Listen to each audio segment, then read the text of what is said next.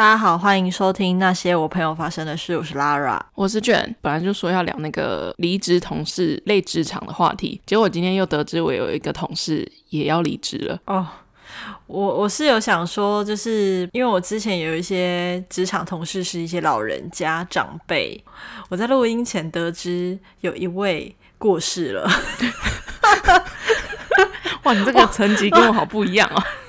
哦，害我现在实在是有点开不了口，不好意思聊他，是不是？我本来就没有要聊他，哦，只是我就觉得得知这个消息之后，实在是不好说些长辈什么，就是跟这个跟这位长辈完全没有关系，他是一个很好的人，对。可是 这句话听起来没说服力吗？没有，他这个人很好，我们以前就是也还不错，他蛮照顾我的，这样。只是我可能要抱怨的是别的老人。OK OK。但知道这个消息之后，就突然觉得，你知道，毕竟他们是一个同文层，这样，我就啊，不知道该如何启齿啊。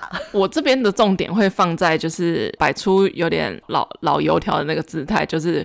我觉得我接下来的发言都会很像是老鸟发言，但虽然我也没有做很久，我只是想要就是讲一下，就是你知道现在的年轻人哈，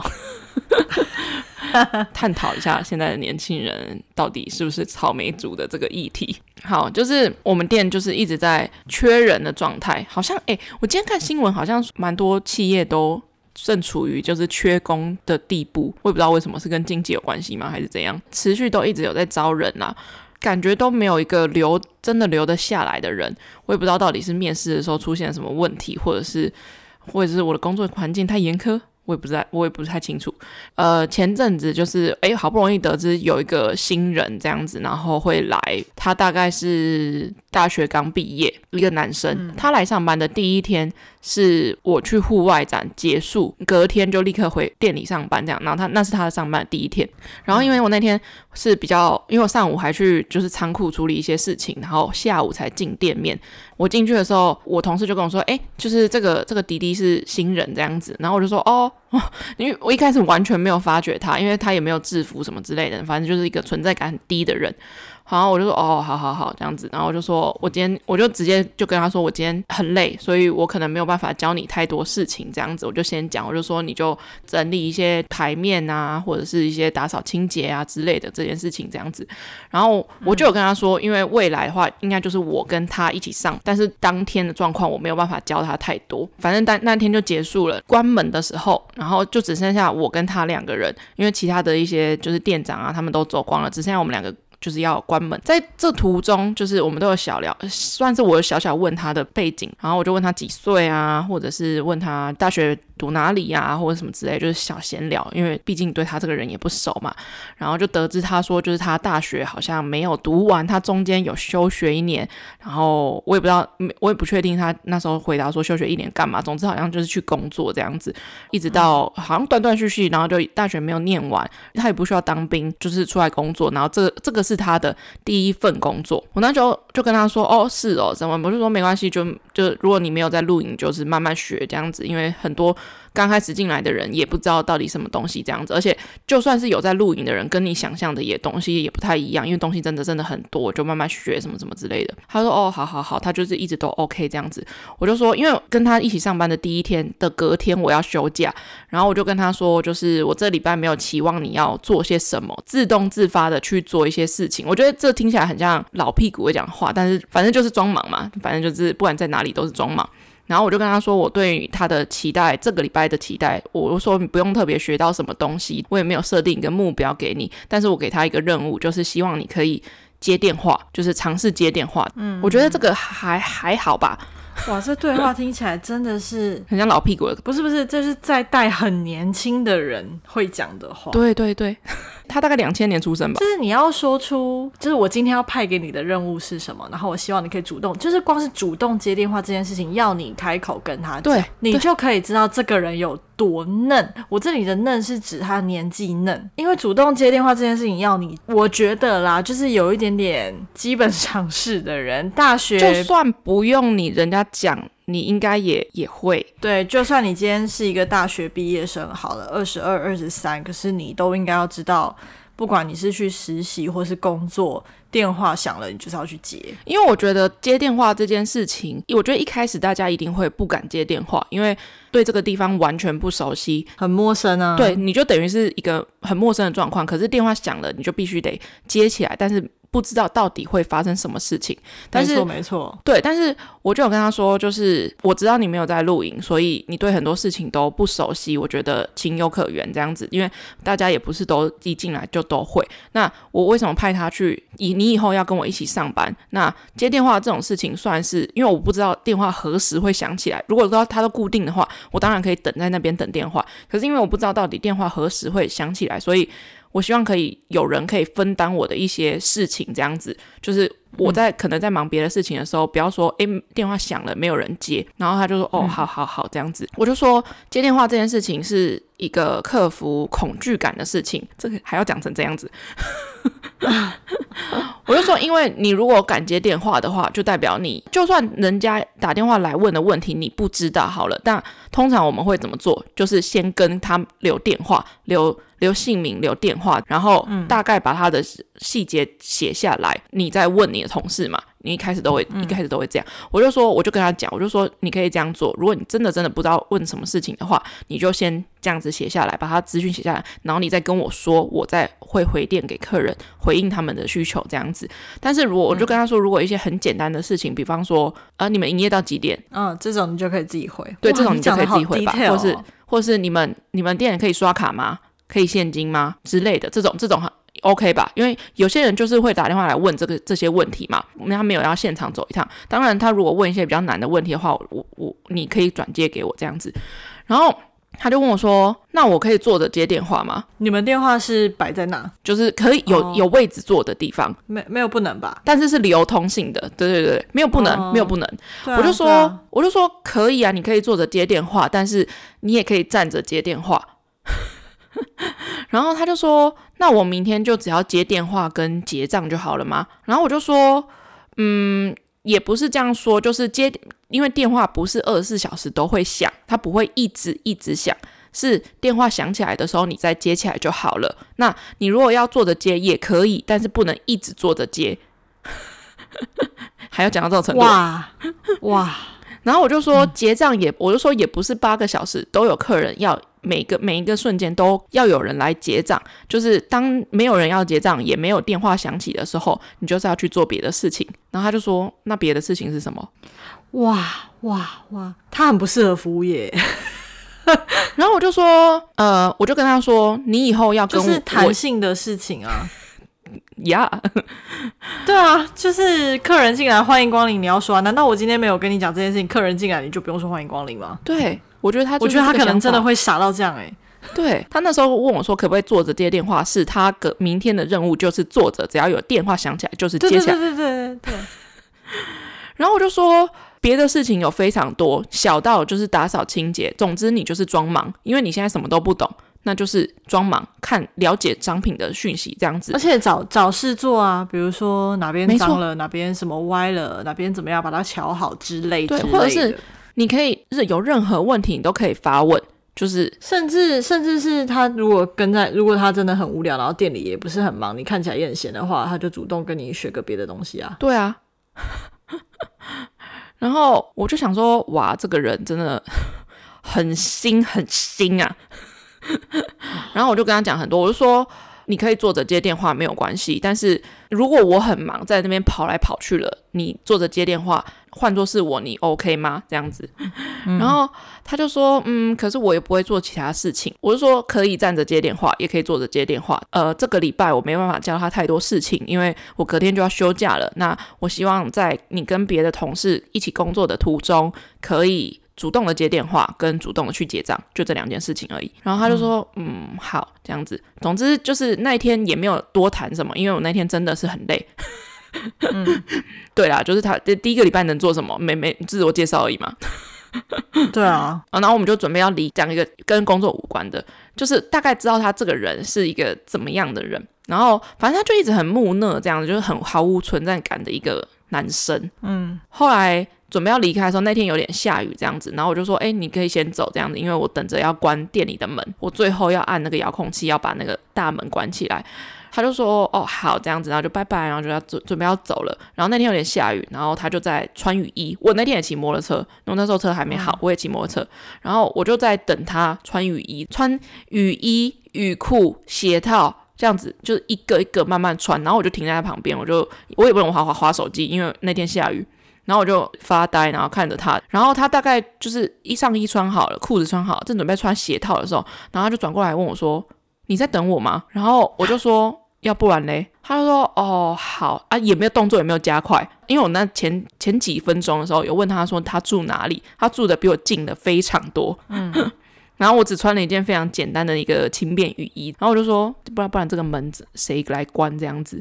然后他就说：哦，好好好，反正总之我跟他的。”照面只有那一天的可能三四个小时，但我大概我不用三四个小时，我一看他这个人的形象，就我就知道他到底是怎么样的一个人了。讲这么 judge 的话，哎、欸，我我觉得那个看人真的很，因为可是我觉得可以理解啦。我觉得 讲这种话好老哦，可是 对。对，你就是会讲出那些让你觉得很老的话，但是我也想讲。可是这就是你活越久，你就是看一个人面相，你就大概可以知道他是。你就是真的很想要说 哦，现在的年轻人真的是不行。估计我们的上一代应该也是这样看我们的。也是，但是然后后来隔隔一天吧，那我隔我隔天不是休假嘛，然后我的主管就传讯跟我说，哎、嗯，那个弟弟不做了。我就说哈，不是才一天而已吗？而且他说说真的来门市不过才三四个小时而已。然后我心里我后来就想说。会不会是我讲一些话吓跑他了？我想说也没有到太严重吧。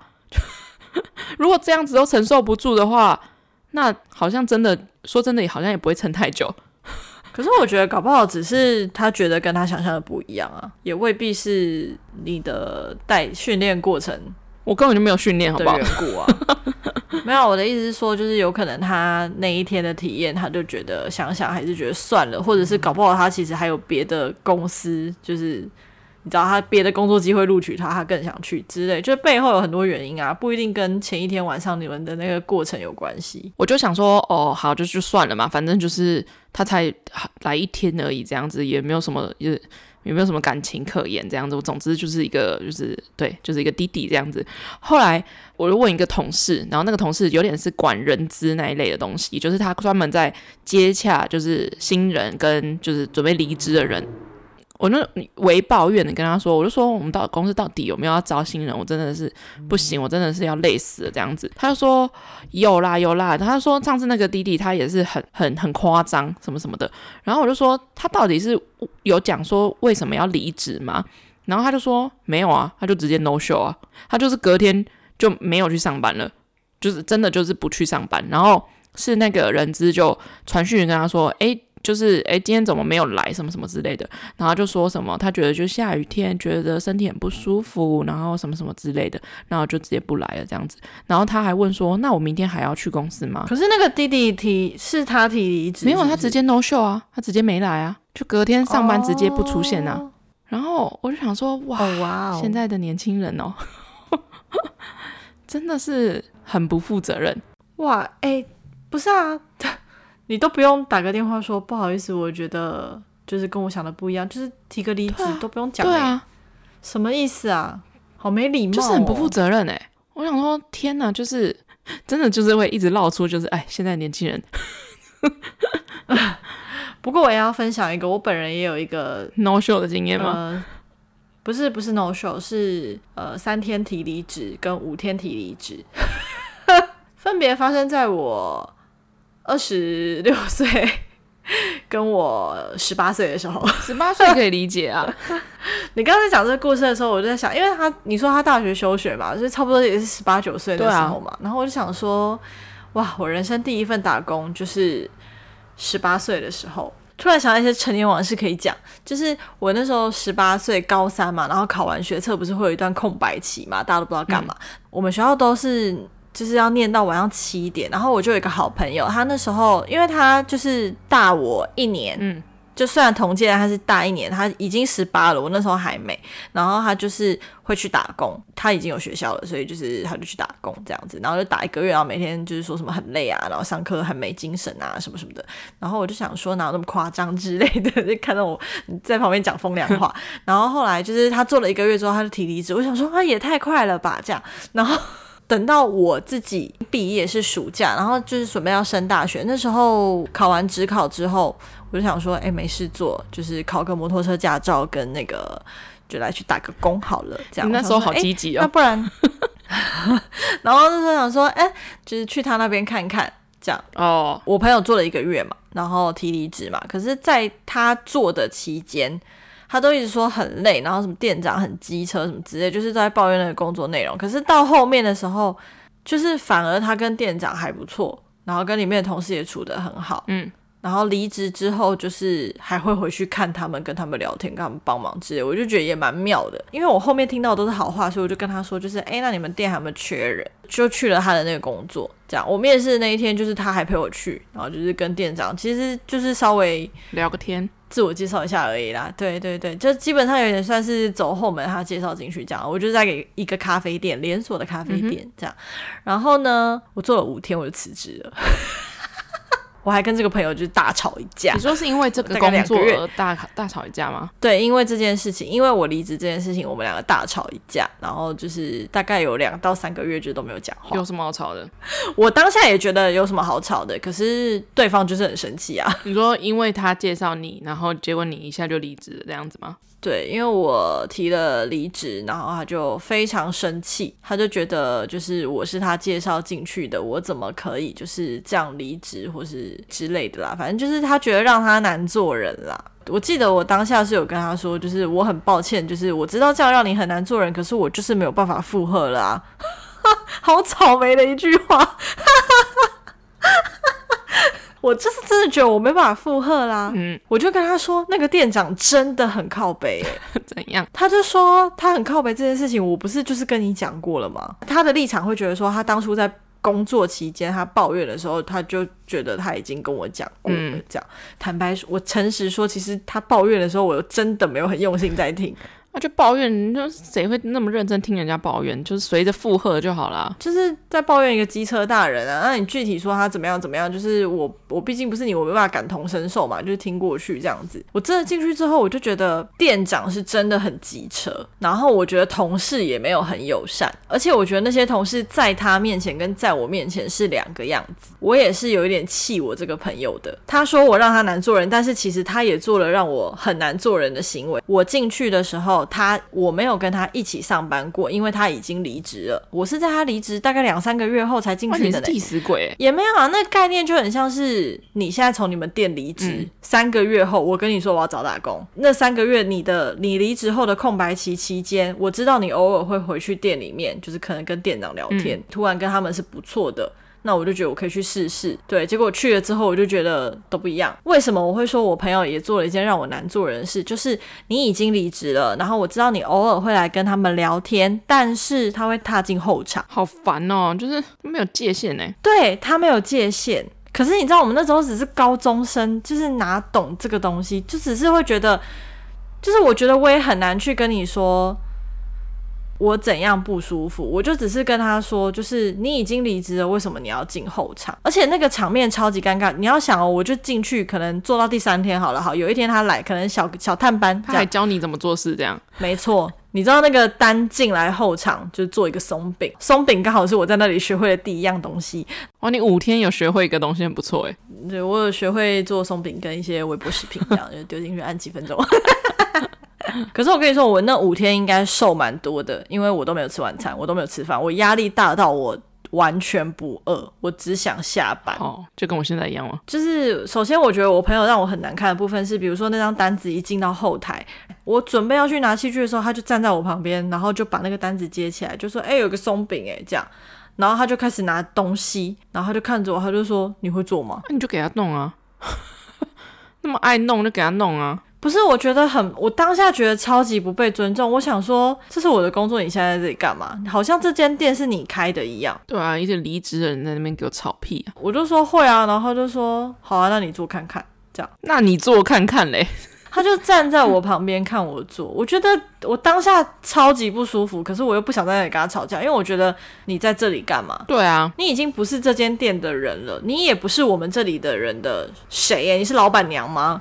就是你你是以什么身份站在这里盯着我做什么？对啊，只因为你那时候跟店长还不错嘛。可是我觉得这真的有点越俎代庖，然后我就很不舒服。而且这种情况就是也不是只有那一次，他就是会进来探班，然后都会进来后场聊天。然后我觉得更不舒服的是，他进来，店长跟一个同事 A 就会跟他很热络的聊天，聊得超开心哦。然后他只要一走，他们两个马上对我就冷冰冰的。十八岁体验到什么叫职场冷暖，就是完全就是双面人。我那时候就只有跟另外一个同事 B，那是一个大概只有大我两三岁的一个姐姐，就是一个大学生，人很好，我就都跟着她。然后他们那边呢，有一个年纪比较大的阿姨，那阿姨据说是可能是空降部队，好像是老板的亲戚还是什么的，就阿姨动作很慢，所以那个同事 A 跟店长都非常讨厌跟阿姨一起上班。嗯，他们觉得阿姨的动作。很慢，就是收店都要很晚关店什么什么的。可是我跟你说，我那时候最喜欢的搭档就是阿姨，不是因为她动作慢，是因为我觉得她很有耐心。哦，就是她就是看我是十八岁，然后她会慢慢一步一步教我。哦，而且我就觉得啊，人家就是有年纪慢了点。说实在也没慢到哪，我不觉得，我就觉得再再怎么样都比你快吧。年纪可能有差，因为当时候店长跟同事 A 他们可能是我们现在这个年纪，oh. 就是你真的会十点希望立刻下班，嗯、所以他可能多等半小时都不愿意。可是我那时候十八岁，我觉得多等半小时有什么关系？哇，我觉得这个真的是年纪有差。年纪十八岁的时候会觉得没关系啊，晚点回家没差，反正我也没那么想回家。对。就是二十八岁的时候，你就会觉得，看我要回家，一分钟都不可以拖，一分钟真的。立刻现在要有加班费吗？多那半小时？谁要那加班费啊？我宁愿要休假。总之，我觉得这个是那个年纪上面，我有感受到差异，差异就是长大以后有觉得说啊，可以理解为什么他们这样想。好，反正就是绕回来，反正就是当时因为这件事情，我就觉得真是压力太大，我就觉得那里就是很冷漠，然后我就想想要离职这样，然后我就你知道，十八岁提离职又不敢打电话，因为我们店长很凶，就是很冷漠，我就用传简讯的。传简讯也是 OK，至少不要比没讲。人家来自己通知你好吧？对，我觉得传简讯，而且我打的字还很多，我觉得我不是只有短短的，我就是很诚心的跟他说，就是很很抱歉，就是我觉得这五天下来，我觉得我可能没办法胜任啊，什么什么之类的，就这样传给他，然后他就回了一句说，就是好，我知道了，然后就是就是叫我要回去还制服什么什么的这样。哎、嗯欸，我那时候超乖，我觉得十八岁我有够单纯，我那个制服还送洗耶，有你说直接拿去那种洗衣店送洗？对，就直接拿去洗衣店送洗，烘好烫。好，这样是也没有很贵，不知道，我总觉得那是别人的东西，就是要好好还给别人，看看我有多修养。我觉得我人生中好像没有什么 就是提离职的经验，你有很多，好多提离职的经验。对啊，因为我就是，我就觉得我自己就是蟑螂，就到哪里好像都生存了下去这样子。因为我印象中最印象最深刻的一个提离职的经验，就是以前在服饰产业的那一个提离职，就真的是边哭边提离职。哦 好，反正就是，呃，我提离职这件事情，我朋友知道了以后，他就非常生气，他就觉得我让他难做啊什么，然后我就把那些内容就是通通都告诉他，我们两个就这样，他一直站在他立场，他觉得就是我让他很难做人，可是我就觉得你到底有没有？不是，他也很奇，他生气什么？你也让我很难堪，他生气什么？他就觉得我是他介绍进去的，然后。我做了五天就走，这样他很难跟对方交代啊。可是他要跟对方交代个屁啊！就是因为我们现在这个年纪去回头看这件事情，会觉得其实你真的想太多了。而且我觉得真的很靠背的，就是你是他介绍进去的，可是他跟那群人很好，那群人又没有对你很好，这什么？Why？那你干？那你有什么好继续留下去的？那时候更气的是，他帮那群人讲话的理由是，店长跟同事本来刚开始就是会对新人比较冷啊。为什么？哪会啊？然后我就觉得。他，但他可以选择不要这样啊？怎么可能会对新人冷淡啊？你新人要让人家留下来，你要展现多大的热情啊？没有，他们真的是对新人很冷，然后我觉得也蛮凶的，就是很严肃啦。我在洗杯子，然后他们在聊韩剧，我想说，哎，有一点话题，然后想要插个两句话。你很明显就是你真的有一种被排挤的感觉，我真的很受不了。我觉得可能跟我真的是个童年创伤，我有过那种被排挤的感觉。我只要遇到这种环境，我会我真的会很反胃。就是我会立刻想要逃开，嗯、完全没办法多待五天，我就受不了。然后我们为此就大吵一架，他也不让我也不让。那时候的我对他很失望，因为我就觉得我已经跟你道歉了，我知道让你在这个部分很难做人，可是我觉得为什么你完全没有同理我？诶，你都不能理解一点，不喜欢跟人家起正面冲突，然后为什么我这么想要那个环境，为什么会这么想要让我逃跑？你难道不能付出一点同理心吗？所以就是为此就大吵一架。但是好像两三个月后，就是他就跟我道歉了。可能他那时候也没什么朋友，就这样就想到十八岁的这个故事，就想想那时候也是啊，菜菜的菜菜的这样。但是自此之后，我后来在做的就是比较正式的打工，就是变成自由业，就是一直到我大学毕业。哦，我就觉得哇，现在的年轻人真的是，也不是说现在的年轻人啊，不要一竿子就是打翻一船人这样子。总之，我觉得当他决定不出现，我觉得真的是太过分了，不出现很离谱欸。因为我觉得你怎么这个业界很小，你连个讯息都不用讲啊，这个业界很小的，当你面对一个工作，哎，年轻人哪懂啊？因为我就觉得你这样成本很高诶，其实很多企业他们在用人的时候会打给前一家公司问你这个人怎么样，你知道吗？不要说是企业，我觉得只要是职场都会，男女朋友也都会吧？你说打电话给对方的前任吗？不是啊，我说你至少你认识这个人之前，或者是就是假设有一个相类似相亲，或者是你要认识新朋友的场合，你一定会先搜在网络上海搜他吧？哦。对啊，爬一波，啊、爬一波、啊，爬到他出生。对啊，爬就是从就是 从他小学念到哪里，然后到高中在哪里工作，然后大学上台报告的什么内容都有啊。交过几个，交过几个前任啊？对啊，你一定会海搜他一顿吧？你知道工作这种事情，说真的，你只要。仔细去找，你是一个人力网站的话，你的前面做过什么工作，其实很好被翻出来。对，你去过很多家公 哪一家公司，我随随便便就可以打电话到那家公司问你有没有去过，然后你做过几天呢？然后你对于工作是这种态度的话，而且我就觉得对我来说啦，我就觉得那个机会成本，你花了时间投履历，然后找工作面试，然后可能花了一个很长一段时间，然后有工作做了。你只来一天就拜，有一种连努力都不努力的感觉。这部分我是不会去 judge 什么，因为我觉得说不定他有一些别的原因。可是我觉得他以不出现、无声离职这种方式，我是觉得很 OK，超糟。我觉得超级糟。对，因为我觉得，我觉得今天就即便你只有做一天，因为我也有遇过那种就是只有出现一天的，也有啊，也有，我知道也有。有而且而且他是年纪比我大的人。就是我，我觉得你只来一天，背后有很多原因。有些人可能就是，哎、欸，他也许也有一个。我觉得一天这件事情，我觉得倒还好。重点是你要好好的面对怎么，没错，怎么结束这个工作。你要好好说再见嘛。对啊，为什么不好好说个再见呢？说再见又不丢脸，只做一天就离开，没有很丢脸啊。你可能背后有什么事情啊？你可能来了就觉得同事很丑啊，或者是。而且你只来一天而已，大家会 judge 你什么？就是有人会 judge 我吗？但我就被 judge 过。你好像 judge 过我。五天。五天还好啦，五天我觉得至少呃三天三天。啊，没关系，前男友也 judge 过我。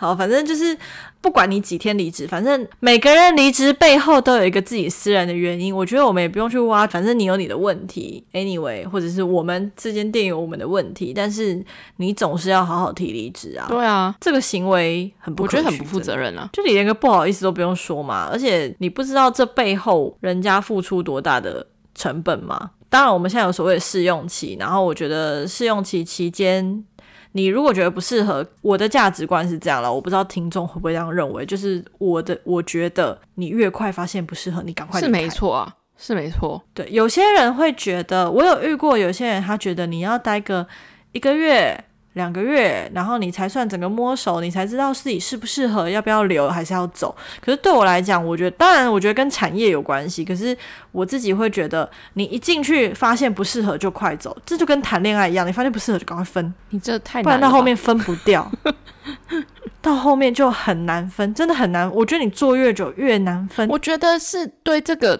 企产业或者是对这个工作有没有热忱呢？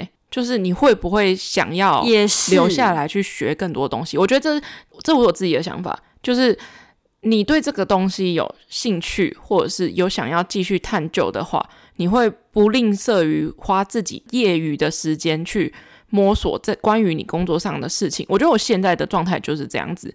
可是当这个产业，假设我今天就是要去当水晶老师。你如果硬是把我拖进一个可能卖水晶洞的那种店里面的话，我可能很快就会意识到我不适合了，就是赶快离职这样子。可是搞不好我也，嗯、我觉得我这个人就是想要学不一样的东西，搞不好我也会为了那个东西去更深入研究。对啊，我觉得当然你有没有想要了解这个产业很重要，可是产业里面也会有环境，好环境就是友善环境跟不友善环境。我觉得环境真的，我觉得环境很重要。然后我自己的个性，我是很看重环境的人。我真的不是那种就是同事很难搞，然后主管很难相处，还可以撑在那里。做的人我没有办法，我就是会马上走。有一些人可以，我觉得很佩服。我觉得，我觉得我澳洲之前的那个工作就是因为环境而离职的，因为我很喜欢那一份工作的工作内容。可是我觉得是完全是因为同事的关系加速我想要离职，而且我那一年之间就一直都有这个想法：到底是我我跟他们处不来，我没有要习惯这个生态，还是他们就是一群很鸡掰的人？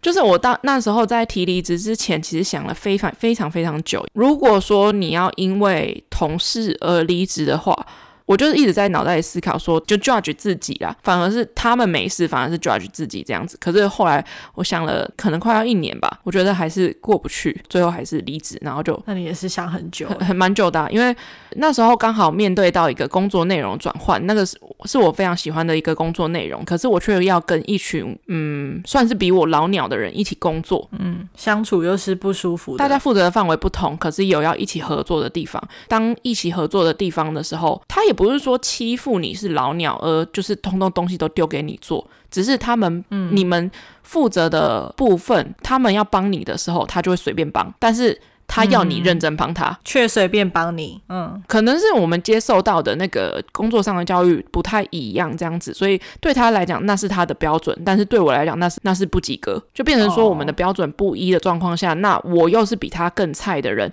我的声音又没有大到是可以叫他说，哎、欸，你这样做不对。可是对他来讲，那就是对的，嗯，就变成是这样子，然后就变成我在那个那份工作上的声音越来越小，越来越怀疑自己到底是不是做的是对的。嗯，即便我也是受到一个更完整的一个教育训练，甚至是比他们还要新的教育训练。我真的觉得不友善的环境常常带给。人们的第一个打击是，就是会让你怀疑自己。对啊，你会开始质疑自身的能力，或者是你的性格。这是我真的我自己，包含我听过我身边的朋友都是这样。我觉得那会扭曲你的性格，哎，没错。可是我觉得，我想送听众朋友一句话。啊，天哪，突然好鸡汤，好长辈哦。我觉得，如果你现在在职场上面，你你现在正在自我怀疑的话，你就问。你自己，你是不是在错的地方等错的人给你错的期待？你怎么知道那是错的人、错的地方？那是错的期待。所以你要去想啊，没有，我的意思就是说，如果你现在在自我怀疑。就是造成你自我怀疑的，可能是这个人给你的期待，跟这个人跟这个环境，可是有可能他们都是错的。就是楚门的世界，就是 楚门世界也不一定是错的啊。你知道那是那个概念，因为那真的是，我不是说我后来有一个三天离职的嘛？我觉得那那就是我学到最大的功课。我觉得我根本就去错地方。对，对，那时候的我来讲，离开一个三年的工作，那个时候我才二十五岁。可是我那个东工作算是第一份的工作吧，就是从 PT 到做到正职，然后转了很多家店，从北到南。我现在甚至现在我都不太敢踏进那家连锁服饰产业，就是因为我那时候去过很多家店，所以认识的人很多。即使即便到现在我已经离职三四年了吧，可是还是有一些真的很老很老很老在就在里面的人还在里面这样子。我觉得那个更更挣扎，对我来讲那。我很喜欢那里的工作，很喜欢那里的内容，就是每天看衣服啊、陈列啊、搭配啊这些，这是可能大部分小女生的梦想。然后我也确实也做到了那个位置。当你要离职的时候，你很难割舍掉说，我很想继续待在这份工作，可是我很想换环境。可是现实中来说，你又没办法说换就换，因为你就是在这边，就是你拿什么理由去换环境？因为你换了之后。你又难保说，因为工作内容不换，你只是工作同事换了，可是你的工作同事换了，也不一定因为内容是一样的，所以你不见得他们。会对你更友善。那我刚刚讲的那个情况跟你这个是背景是不一样的，因为我的设定是你初入职场，刚进去不久，发现这这个环境带给你自我怀疑的时候，可是你那个是已经老鸟了，但是有一些人员上的变动。我觉得没有做很久工作，你不会对这个工作太有感情，或者是对人什么太有感情什么之类的。我觉得不会对人太有感情，可是可能会有一些期许吧。应该是说，如果是自己有想要。努力的产业的话，我我我自己啦，我个人是会设定停损点的人啊。你会，你很喜欢立 flag，对对，我很喜欢立 flag，就是就是我到底可不可以达成那个 flag？我很我很喜欢在我人生中立各种不同的 flag，在同一条路上。当然，我在那一份工作提离职之前，我当然也有立下那个 flag，我到底要达到什么程度，或者是我到底要撑到什么程度，我才要离职之类的。可是。后来的我就发现说，遥遥无期的一个路。我发现我越来越撑不下去，情绪越来越不 OK，身体状况越来越不 OK。但是现实中我又很喜欢那个工作内容，后来就很想要找一个不需要跟任何人分享工作的一个，但是可以领到薪水的工作，就是去澳洲。这跟我。最近的心境蛮像的，怎么说？因为我从我回来台湾之后，我是去年才踏进学校里面当老师的。嗯，然后我必须说，就是真的踏进学校里面当老师之后，直到现在就是一年了，我觉得很快乐。那个快乐是我之前前面几份工作，就是都我我说的是回台湾这段期间，这两三年两年内。的工作里面，真的在学校里面是我觉得最快乐的。然后我也都觉得，我从前去的那些地方，有一些带给我蛮大的痛苦的，但是还好有走过那些，我才知道自己来到的是一个对的地方。最近这个学期出现了一个新的因素，我在这礼拜二的时候，就是已经时隔一年多，真的很久很久没有冒出想要离职的念头。我觉得跟你那情况很像，然后因为最近我跟我的同事们，就是我们这这些同温层，就是在聊工作上面的事情，然后我觉得大家的负面情绪都很高涨，然后我觉得我同事涨得更高，因为他在我们学校已经就是现在是他第三第三年还是第二年，情绪来到一个更高涨，因为他真的也是在第三年的时候突然遇到了这个因素，导致他的生活变得有一点。就是有点像你刚刚讲的那个心境吧，我觉得很无力，想要达到那个点上，可是就是好像没有办法。然后真的他，我觉得他现在就在就是在撑。我我觉得对于我后来决定离职的点，就是我觉得我在那个工作得不到成就感。我觉得那个对，那对于我不管是工作或者是其他要达成东西来说的，那对我来讲都是一件很重要的事情。就是我喜欢那份工作，嗯、我喜欢那份工作。带给我的是算是一个蛮自由创作的一个一个会会有一个成品出来，每个礼拜或是甚至是每天会有一个成品出来的感觉。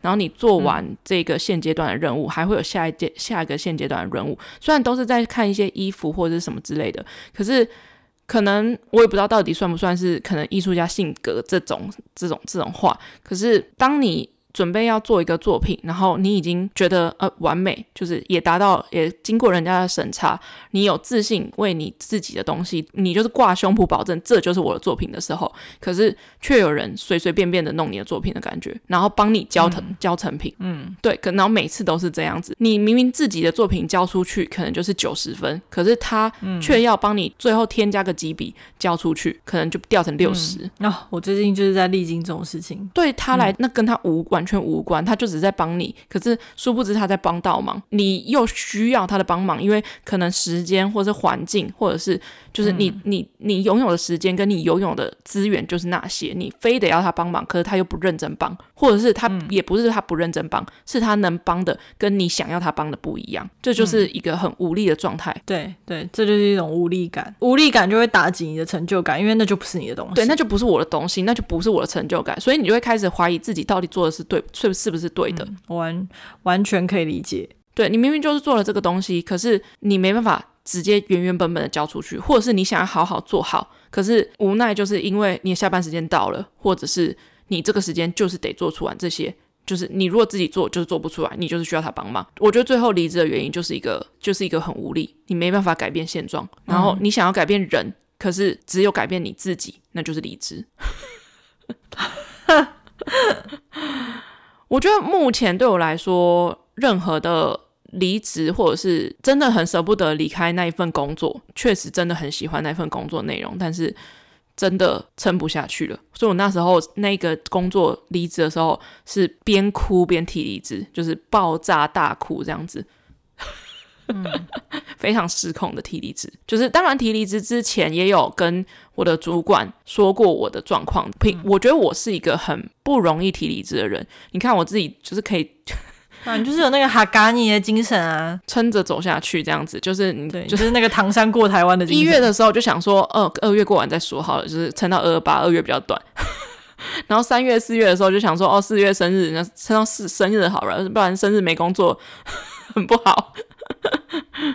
然后暑假的时候就想说，哦，暑假应该可以出个国啊，出工出国没有工作这样子，就是没有钱没有收入，然后默默就要到年底，年底就想说，那趁完年终好了。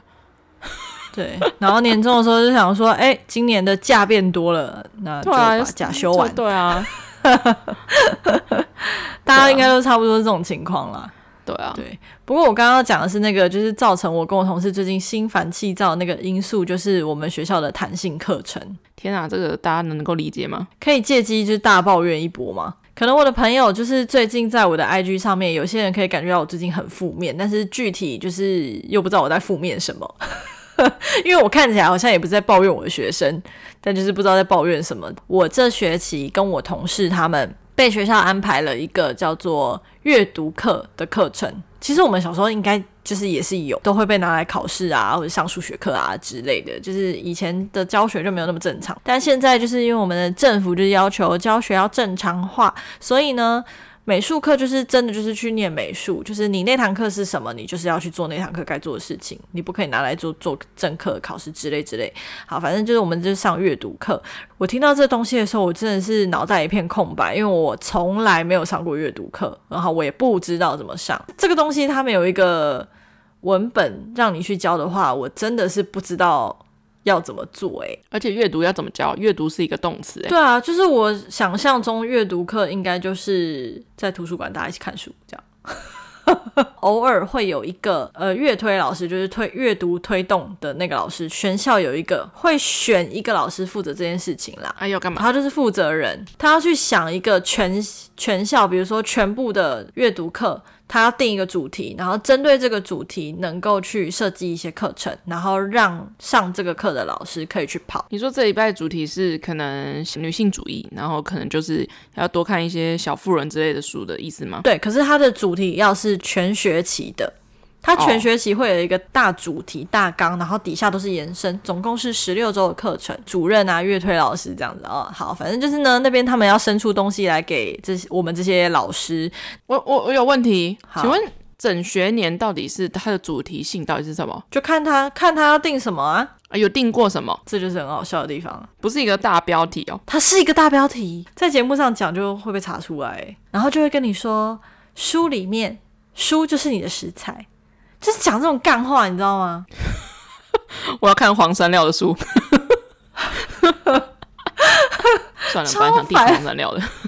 超级烦，高三小，到底在高三小？我想说，啊，你就直接告诉我要看什么就好了，在那边给我叽歪。对啊，就是要讲这种干话。你好歹你够懒一点，你就还是还是我打个比方，好啊，就是国三国三的课程的名字，他可能就会想一个窗台上的花。不是啦，嗯，记忆的样貌。哎、欸，对，国国一的课程就会也不会，也不是记忆的样。我想一下，冠冕堂皇的一个一一段词。国一他们的那个课程标题啊、喔，它可能就会类似设计像那种，如果可以简单，谁想要复杂？不是啦，哪有那么长啊？然后我快有灵感了，我觉得会是什么绝地大冒险之类的，啊、这么白话。对对对，他们不会想出什么太太夸张的词。绝地大冒险，那绝地大冒险还算好找吧？如果要参考书籍的话，没有没有，绝地大冒险跟那个书是什么东西完全没有关系。那定这个主题要干嘛？他就是下一个标题，然后可能跟你讲说，你去森林探险的时候，你会需要什么东西？你会需要背包，背包里面要需要什么？需要有救难物品，需要有食物。然后呢，那你探险的时候需要注意什么事呢？你需要注意一些危险事项，你需要避开危险的地方之类之类的。那阅读就像是这个样子啊，阅读就像是背着你的背包，背包里面呢就是你的知识感。讲这种干话，可以看古墓 奇兵之类的吗？很飘渺的主题，讲这个很鸡汤话，我也不觉得鸡汤。这个就是所谓的定主题跟定课定课纲，然后这个阅读计划呢，照理来讲。这间学校应该已经跑了三年以上。五年前我去实习的时候，我实习的那个学校，他们就已经有在跑阅读了。但他们的阅读做得比较好玩，跟有很完整的配套。他们的阅推老师也是真的很认真想活动，办各种抽奖，有的没的这样。然后我们学校虽然也有办抽奖，但是可能有些小孩会投入啦。但是总之，我觉得那个课程最大的问题是，它既然是一个计划，计划不就是在开跑前就要写完吗？他当周记在写，他是不是也是被逼的啊？就是要写那些计划。嗯、呃，你说这位乐推老师吗？对啊，一直帮他缩写，我觉得他有可能是被逼上那个位置的，不知道。但是那个位置就是要做这件事情啊，而且这件事情我们都觉得你应该在开学前就写好十六周要干嘛、啊。而且阅推有什么好？就是开学前写好的。它又不是一个什么正规课，而且最气人的是什么？你知道吗？你到底在干嘛？就是你明明有那么多空的时间，你为什么不能好好写好十六周的计划？这礼拜要上课的东西，你这礼拜我都上完了，然后你才给，然后给的东西也很笼统。最气人的是什么？他给的东西是以前的东西，那就随便做就好啦。你们就参照以前的做啊。既然你给的是以前的东西，那你到底有什么好一周一周给的？你全部丢上来就好啦，你就要装模作样，好像你有在计划。还是你们可以去跟那个阅推老师说，就是那，就是把以前的，就是给给给就好了，因为就是都来不及给，来不及弄啊。哦，我跟你说这件事情，我有直接跟他讲，我就跟他说，老师不好意思，我想问一下，就是就是你给档案的时间有没有一个固定的时间？他就很尴尬的跟我就是道歉，说什么哦不好意思啊，这周比较慢，是因为就是呃前面有活动还是什么？我就很想呛他说。你不是走走比较慢，你都很慢。没有，你就直接跟他说，就是，呃，老师，如果你真来不及的话，我觉得就是用以前的范本就好了，这样我们也比较好，就是提早做准备这样。但你不知道他会去跟高层说什么话，所以这种话其实也不能随便跟他讲。毕竟我们这种一年一聘的人，人微言轻啊，而且他背后的那个高层就是决定我们去留的人啊，就得做啊，就是再不甘愿都得做啊。而且很气人的是，因为我刚开学的时候，我就看到他 PPT，我就觉得啊、哦，真是丑爆。有够丑！我想说，哦，我一定要自己重做。结果我重做的代价就是我做到半夜，然后半夜我就想说，对啊，我不要为了一个弹性课程把我自己搞成这样吗？想说算了算了，放下这个执着。人家进来都帮我做好 PPT 了，人家也都帮我印好学习单了，都帮我印好学习单了，那我就用他的东西，没关系。好，放下这个执着。好，我跟你讲，开始用他 PPT 上课超卡，那就不是你的东西。而且我就是会滑一滑，滑到一些很尴尬的页面。什么意思？你这样大家很期待。就是那一页，就是你可能讲一讲之后，就是说好，那你在图书馆啊、呃、要注意什么事情，然后接下来就讲到说好，那我们接下来要进到可能会讲一些阅读的技巧。好好，那阅读接着滑到下一页，它就会 它就会跳出一个一个人在打功夫的图片。然后 天哪，好老派。上面就写说练武功时间，我滑到那个，我就会快速滑过去，天哪，大崩溃，好好老派，好老派，看看，这到底是上个世纪的东西吗？好尴尬，我我整个尴尬癌，你知道吗？我想说，因为他 PPT 都很丑，而且他的 PPT 我大概十分钟以内就会讲完，他也不多页，那学生会不会觉得哦，原来这就是李老师的风格？对对对对对，超烦超烦。哇，原来李老师喜欢这种，就是打打功夫时间，练武功时间，哦，练武功时间，好尬！哎、欸，我这个可以提，还可以提供截图哎。我跟你讲，它 PPT 的那个底色图片，就是你去按 PowerPoint 设计背景格式，图片填满的第一个，就是咖啡色满版的那个选项，就是那个选项。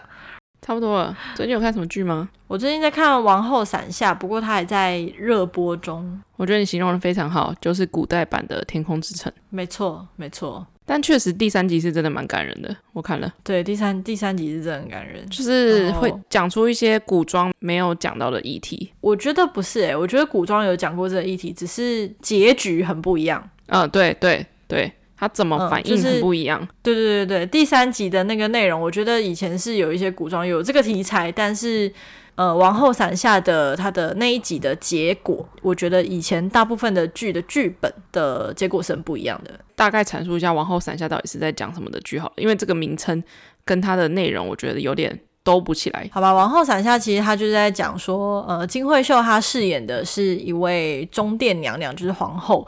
然后呢，她底下有五个儿子，就是老大就是太子嘛，呃，剩下的四个就是在韩国就是叫做大军，就是对，就是类似都是他的是吗？五个都是他的哦，五个都是他生他生的哦哦，他们是。同血缘，对对对，扣掉王世子的话，就是他剩还有四个儿子，那四个就是有点类似像清朝的那种，就是太子，然后剩下一些都是阿哥这样，这样大家可能比较好理解。我怕一些不看韩剧的人会不知道那个专有名词，太子就是世子啊，然后那个大军就是阿哥这样。然后、哦、呃，这部剧我觉得它不是一个很严肃的剧本，我觉得它是因为感觉有点像是哲人王后，有一点点闹的古装剧。对对对对对，就是。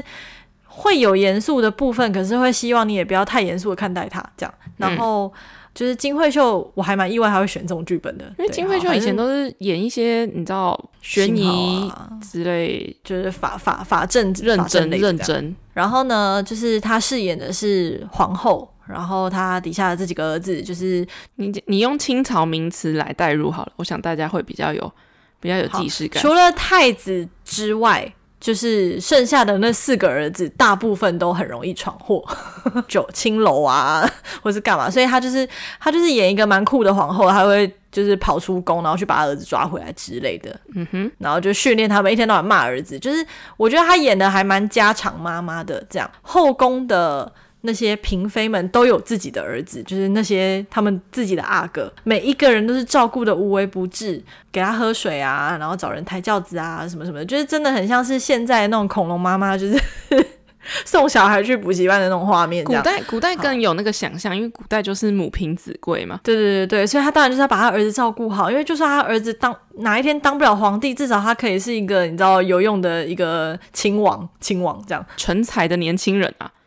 对对对对，呃，应该是说皇子们他们会固定有一些时间，他们要去讲堂，就是上课，然后有几堂课是皇上会亲自帮他们授课这样子。那就是当然，那个妈妈们都会希望可以在老爸面前就是赢得最好的表现，得到最好的称赞。反正就算当不上皇帝，至少就是有爸爸的称赞，这样就是好事。这样，呃，故事就是在讲说，就是后宫妈妈们 对于自己小孩的教育以及。因为他毕竟还是在皇宫里面演的戏，所以又是女人那么多，所以一定会有一些针锋相对跟勾心斗角的部分。就算母凭子贵，要怎么样把自己儿子推到最前面的位置，这件事情就是一个古代蛮重要的事情。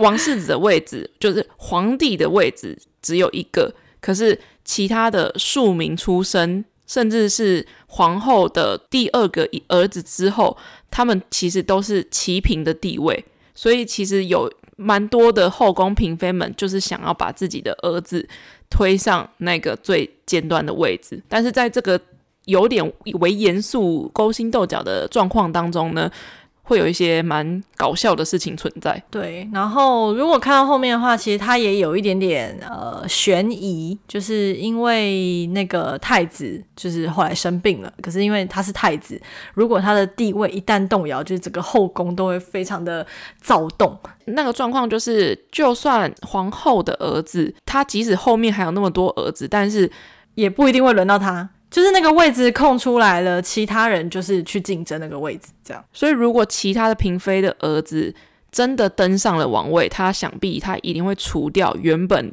就是嫡传的王后的儿子。所以，其实金惠秀那个角色对于自己的不管是太子或者是其他儿子，他都非常的紧张。没错，就是类似步步惊心的那种概念，这样。步步惊心我是没看的，哦，很好看诶，好，反正就是。呃太子生病这个，我觉得进开始切入主线啦。嗯哼，然后就是切入主线之后，就会开始有一些就是勾心斗角的部分，然后跟那个抢夺王位，还有包含在现任皇帝是如何登上王位，他背后还有一个以前的故事。我觉得金惠秀她真的把一个母亲的心真的是演的蛮好的，就是她同时身为一个王室里面一个国母的地位，可是却又要。